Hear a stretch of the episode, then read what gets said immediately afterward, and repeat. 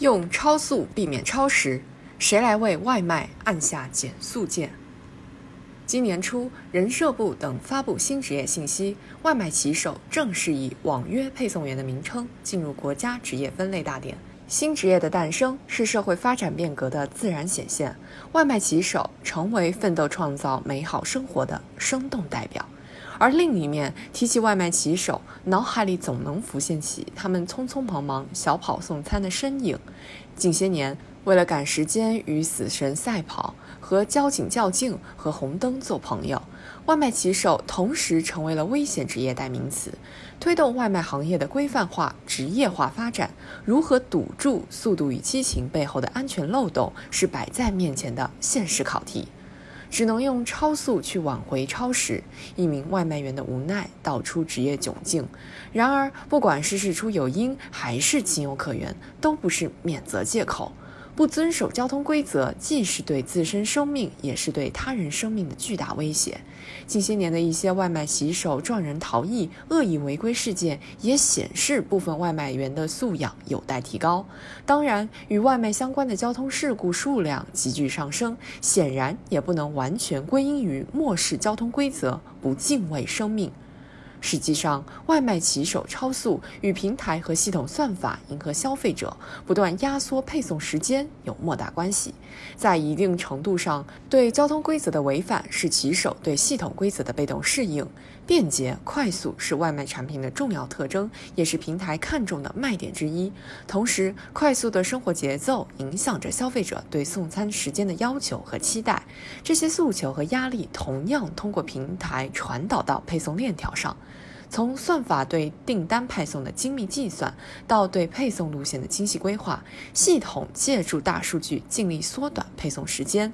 从超时的严厉惩罚，到针对准时率的积分奖励，时间是悬在外卖骑手上的达摩克利斯之剑，也激励他们不断提速。平台逐利无可厚非，但唯利是图绝不可取。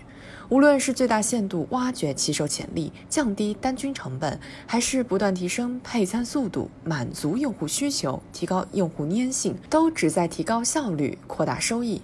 事实上，也正是对效率的不断改进，使得一些平台在竞争中脱颖而出，成为推动社会进步的重要力量。然而，唯快视图客观上鼓励挑战交通规则，也造成交通风险的隐患。看似源于算法最优的刚性约束，实则暴露平台违例的商业逻辑和价值取向。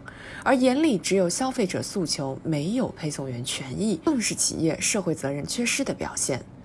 技术优化是好事，却不应成为冷漠的压榨工具。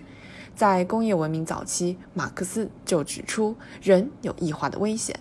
某种程度上，技术的进步可能加速这种异化。在最优的算法逻辑下，根据大数据不断优化是技术进步的体现。然而，一味追求最低成本、最快速度、最大效率配送，平台在系统的参数设置上似乎缺失了对骑手安全的考量。现实的复杂性也往往超出了算法的预估能力。比如，在送餐这个时间链条上，即便算法再卓越，也无法囊括诸多不确定和风险的因素，比如商家的出餐速度、实时路况、天气状况，甚至是商区楼宇门禁、电梯的限制。这些随机扰动项也成为骑手送餐途中的最大不可控项。而当短时数据不断产生，又将在算法机器学习的推动下催生新一轮的提速。谁为外卖按下了加速键？答案已经一目了然。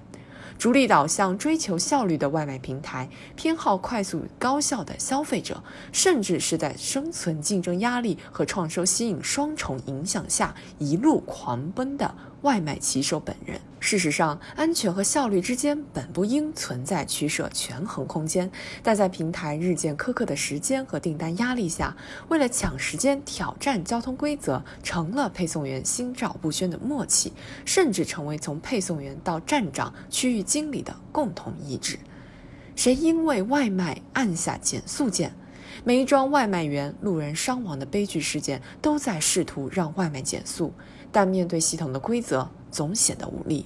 在这方面，平台责无旁贷。对消费者需求的满足，不能转化为骑手的超负荷工作量，也不能唯快是图。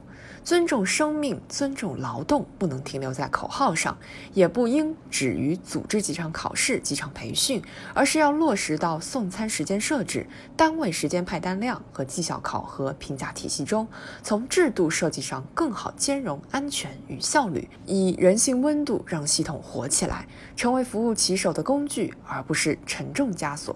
此外，监管部门强化对平台的有效监管，交管部门加大对交通违法的执法力度，也能避免更多外卖员和交通参与者为超速外卖买单。外卖骑手们更应强化规则意识和安全意识，减少侥幸心理。当然，作为消费者，也不妨在点餐期间多几分体谅，让配送员多几分从容。唯有各方共同呵护，才能标本兼治，杜绝以命送餐。这正是平台逐利本无过，唯快是图事故多。